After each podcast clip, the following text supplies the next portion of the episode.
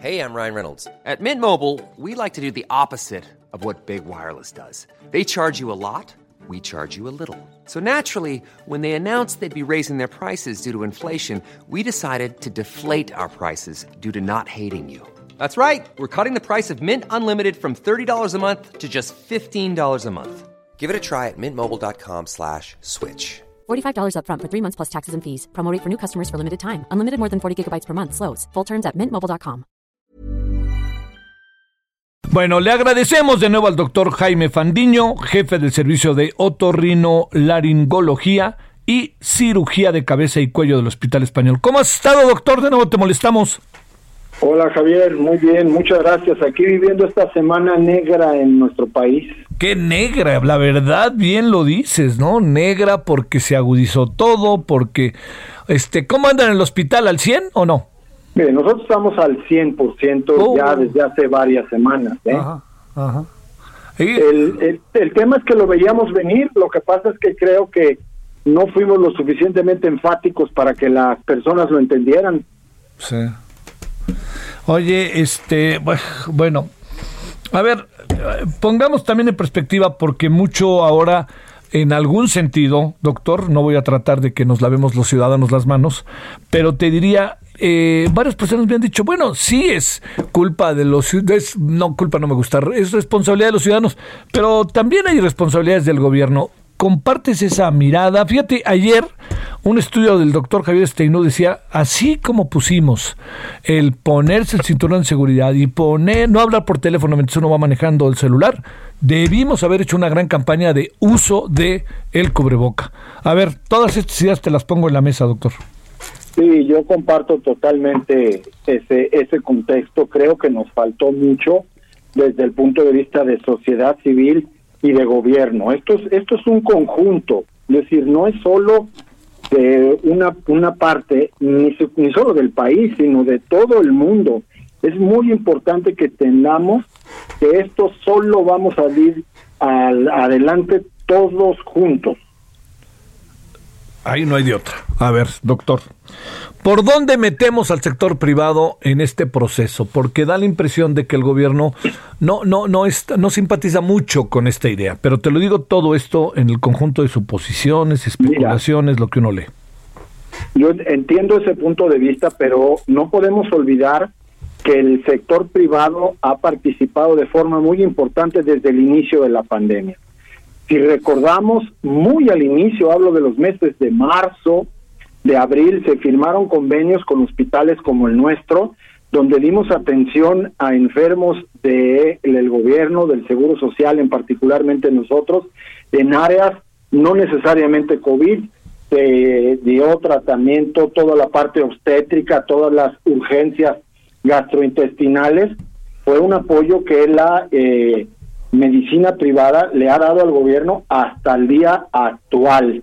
Actualmente todavía recibimos pacientes, algunos con COVID, algunos con otra cosa, a cargo al, del gobierno. O sea que sí ha habido una relación importante en cuanto al apoyo en, en cada hospital de acuerdo a las posibilidades de cada uno de ellos.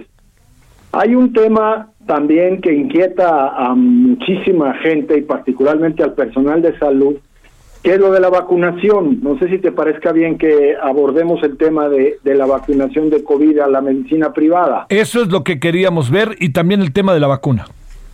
Mira, nosotros eh, hemos estado en un contacto directo con la con el gobierno desde siempre, desde el inicio de la pandemia, incluso desde antes, cuando ya, ve, ya veíamos que esto iba a pasar.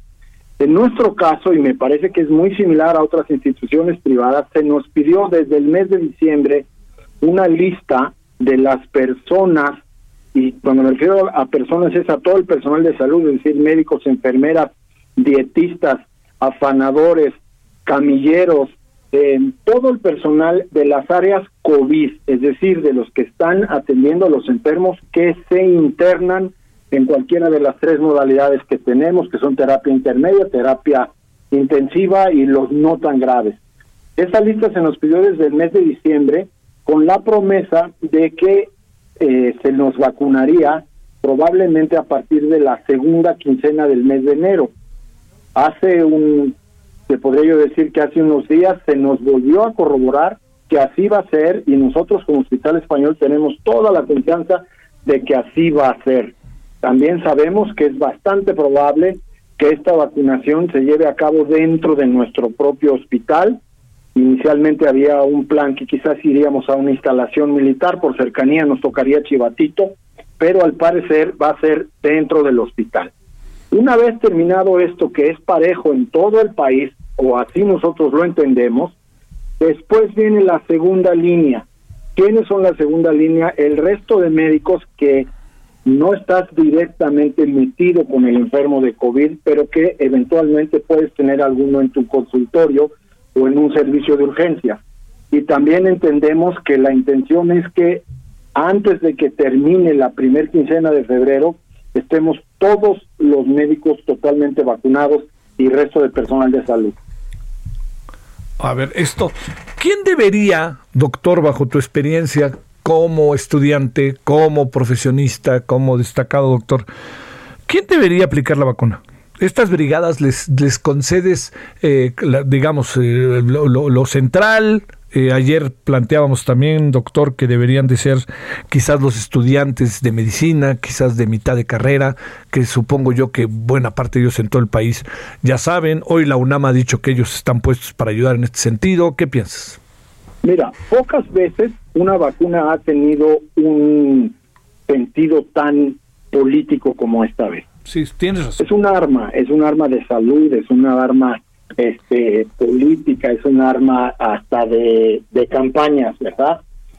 Como sabemos, tenemos muchos tipos de vacunas para el COVID con diferentes características. La que tenemos hoy, que es la que contamos en el país hoy, que es con la que podemos hablar, que es la de Pfizer, tiene una cadena de frío tremendamente delicada. Con eso quiere decir que con cierto descuido fácilmente podemos estar inyectando agua y no un biológico adecuado. Claro. Entonces, en esta vacuna de Pfizer sí tiene que ser personal que se capacite muy bien y que ya tenga cierta experiencia. Ejemplo, ¿qué te pasa cuando tú tienes unas personas citadas a la vacuna y ya no te llegaron? De momento tienes que saber que, bueno, no las debes de desperdiciar. Vamos a buscar una segunda línea de gente que tenga fácil acceso para que las puedas poner no veo tan fácil el que eh, personal poco entrenado pudiera aplicar esta vacuna de Pfizer. Sabemos que hay otra vacuna, pero particularmente la de AstraZeneca y la Universidad de Oxford, que va a ser más simple y ahí yo creo que sí pudiéramos eh, echar mano de muchísima gente dentro de los profesionales de la salud o en vías de formación de la salud con una muy buena coordinación, pudiera ayudarnos a ser todavía más efectivos en, en la vacunación. Aunque debemos de reconocerle a este gobierno que pues somos de los primeros países que contamos con la vacuna, no es para presumir nada, ya lo decías tú al inicio del programa, pero eso es un hecho. La vacuna ya la tenemos, ya se inició el, a partir del 24 de diciembre, ya hay un considerable número de vacunas puestas a personal de salud, ya sabemos qué efectos secundarios nos están dando, que son por cierto bastante menores, y que a partir de ayer ya la velocidad con la cual se está vacunando pues ya es una velocidad considerable. Híjole, bueno, sí, además este también diría, el gran problema, a ver, pero con todo lo que nos dices, doctor, ¿echamos por delante a los estudiantes o, o qué es lo que nos tratas de decir en este sentido? No, bueno, lo que digo es que esta que tenemos ahorita la tiene que poner gente entrenada y gente con cierta experiencia porque fácilmente la puedes echar a perder. Sí. Segundo, sí. cuando ya tengamos las otras, y cuando digo que ya tengamos es que las tengamos físicamente, como tenemos hoy las de las de Pfizer. Las de Pfizer ya están. Hay 400 mil que, que ya llegaron y nos dicen que llegan otras la próxima semana. Bueno, la próxima semana hablaremos de otras 400 mil. Ahorita las que tenemos son estas. Yo calculo que al paso que vamos a, a terminar esta semana se aplicarán todas esas, ese lote total de vacunas que ya llegaron. Después, cuando ya tengamos todavía que hacerlo de una manera mucho más masiva, sí podremos echar mano del personal de salud que tenemos y de apoyarnos en otro tipo de personas que están habituadas a vacunar. Tú decías algo muy cierto, nuestro país tiene fama y ha sido ejemplo de los programas de vacunación desde hace mucho tiempo. Se inició el, el, el maestro Cumate ya hace algunos años cuando fue secretario de, de salud. Y esa misma experiencia de la vacunación que hacíamos cuando éramos pasantes o todavía lo hacen en, el, en las etapas rurales que uno mismo las ponía y tenías unas, unas especies de enfermeras, porque no eran enfermeras, sino era gente de la comunidad que capacitaba para que las pusieran, pues seguramente también lo van a usar. Debemos de, de contar con todo para poderla poner lo antes posible. Sí. Oye, deberían de ser Hoy un colega tuyo, el doctor Alejandro Macías, y este muchos han dicho que todo el personal médico, sin importarse del sector público o del sector privado, debería de ser vacunado. ¿Qué piensas de esto? Sí, por supuesto, por supuesto, y así va a ser. Lo que sucede es que tienes que tener un orden. Tenemos que entender, nos entra desesperación, pero tenemos que tener un orden.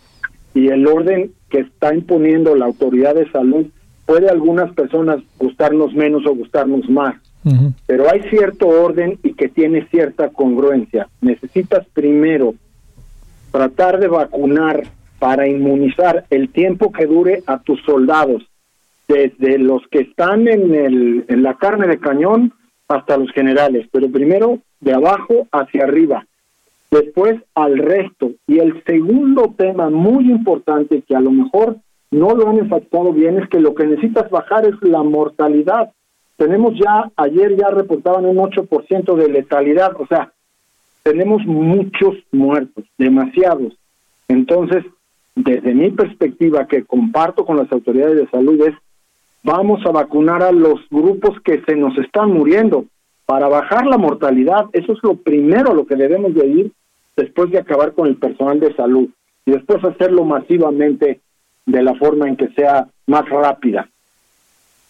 Híjole, doctor, este, el sector privado, ustedes del sector privado también deben de estar siendo vacunados, ¿no? Por supuesto, y vamos a hacerlos, como te dije, nosotros ya estamos en una lista, ya tenemos fecha, lo más probable es que empecemos en mi hospital en particular el lunes o martes a las vacunas internas qué bueno. y lo va a ver. Y también sabemos que ya se abrió la opción de que alguna compañía puede ser un grupo de hospitales también, puedan comprar las vacunas, pero pues las vacunas no hay. Y además tienes que hacer compras pues de un millón para arriba, no, no es tan fácil claro, comprar unas vacunas y decir yo te las pongo.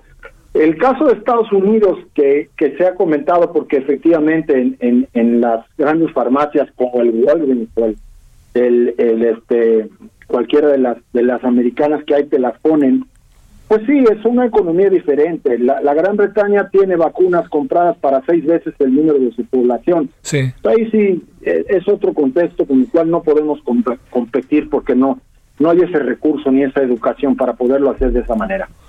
Te mando un saludo, doctor, y mi agradecimiento que nos hayas atendido esta tarde.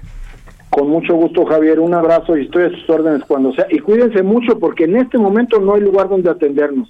Híjole, qué cosa. Bueno, gracias, doctor. Un abrazo. Gracias, Jaime Fandiño, jefe del servicio de otorrinora, otorrino, laringología y cirugía de cabeza y cuello del Hospital Español. ACAST powers the world's best podcasts. Here's a show that we recommend.